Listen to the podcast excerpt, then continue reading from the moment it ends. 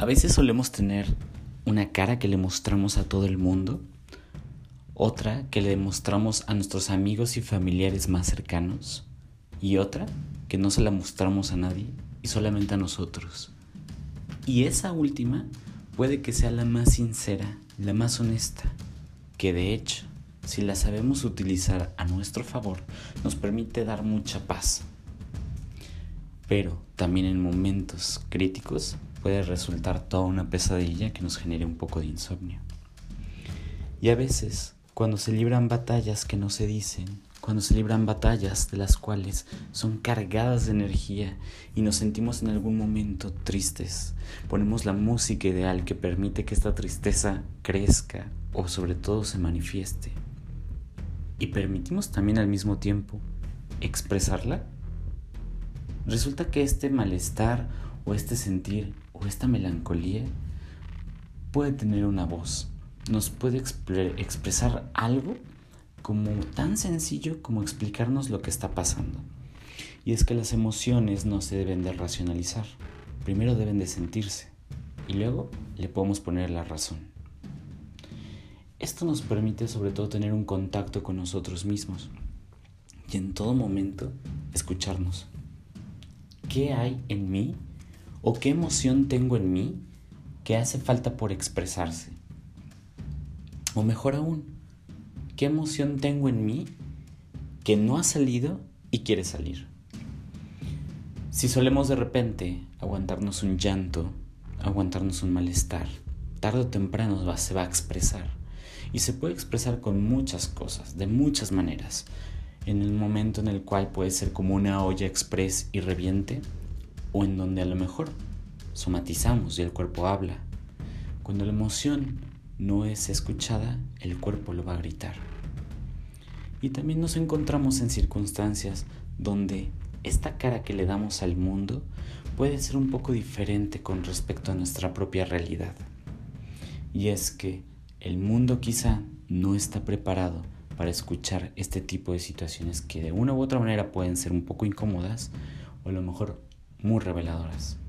En nosotros está, sobre todo, poder conectar con nosotros mismos y saber entender y poner a meditar todas esas cuestiones que nos generan ansiedad, como si fueran aquellas bestias pequeñitas a las cuales agarramos en nuestra cabeza, las sacamos, las escuchamos, platicamos con estas bestias y las ponemos a meditar. ¿Qué tienes tú que enseñarme y por qué te manifiestas así. Entonces puedes tomar la tristeza, puedes tomar la melancolía, verla a los ojos y decirle, ¿qué tienes que enseñarme? ¿Qué hay por aprender en esta ocasión? Y así, aquella bestia, aquella bestia realmente que de una u otra manera está gritando o está pidiéndote un poco de atención y en verdad, escúchalo Ahí está. Presta la atención. Quien pone a meditar a sus bestias puede dominar el mundo. Y no me refiero al mundo externo, sino al mundo interno. A veces también es importante saber callar un poco la razón y llevar a otro nivel el entendimiento como una dulce y bella contemplación. Voy a contemplar aquello que genera un síntoma de bienestar o malestar, de euforia o melancolía, de alegría o felicidad. Y voy a prestar la atención a la enseñanza. Todo, todo dice algo, todo en tu día a día te está expresando algo pero las expresiones en algunas ocasiones no son directas. En muchas ocasiones se trata de descifrar el mensaje. Y cuando desciframos el mensaje, podemos comprender con más nitidez lo que se quiere expresar o a lo que se quiere llegar. Y sí, nos topamos a veces con situaciones en donde no contamos con nadie, o a lo mejor no se lo decimos absolutamente a nadie, ni siquiera nuestros mejores amigos. Puede pasar, puede ser. Este tipo de batallas están previstas y sobre todo mm, generadas como una revolución o una batalla hecha especialmente para ti. Las batallas no duran para siempre. Las batallas no son constantes, no son eternas. Solo llegan en momentos para dejarte un mensaje. Y ese mensaje puede ser un poco abrumador o un poco ansioso. Pero a final de cuentas es un mensaje. Y hay que descifrarlo. Y entonces te permites avanzar, te permites crecer. Y un buen día, en la mañana, al levantarte, te observas al espejo. Calladamente observas. ¿Quién está observando? ¿Quién está del otro lado del reflejo?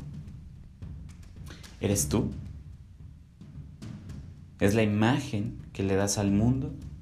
¿Es la imagen que le das a tus amigos, a tu familia? ¿O es la imagen que te das a ti? ¿O es aquella imagen que crees saber de ti mismo, pero en realidad no lo es? ¿Qué clase de imagen es esa?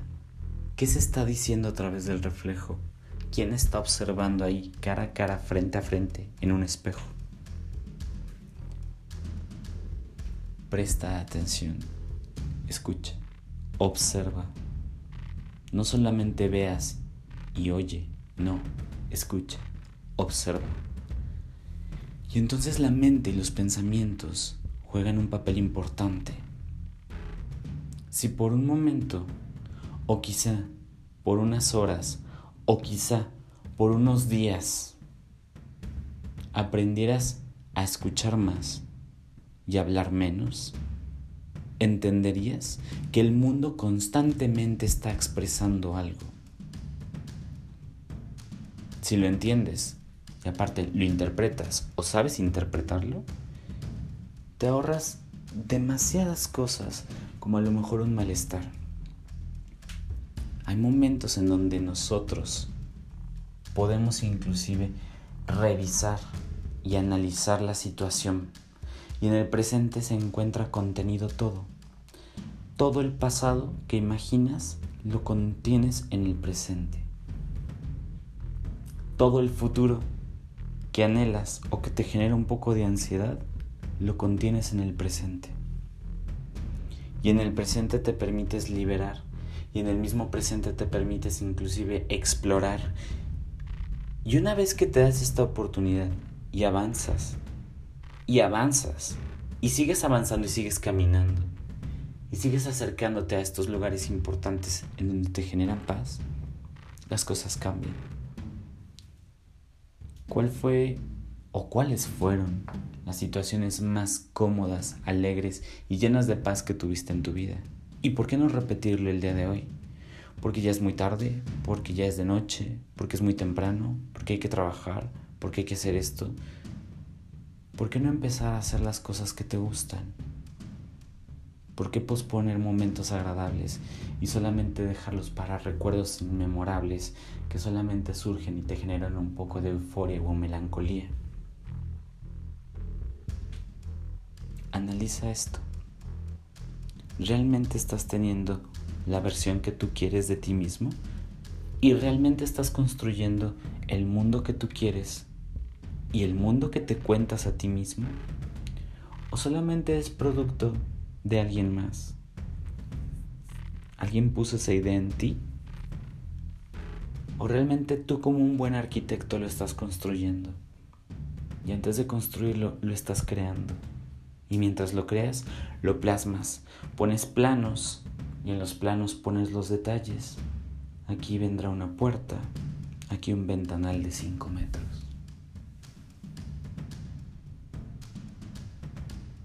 ¿Cómo vas a construir ese mundo? ¿Cómo vas a construir aquello que te gusta? Observa a la gente que está a tu alrededor habla mucho de ti en esa situación, habla mucho de ti también las personas que están a tu alrededor.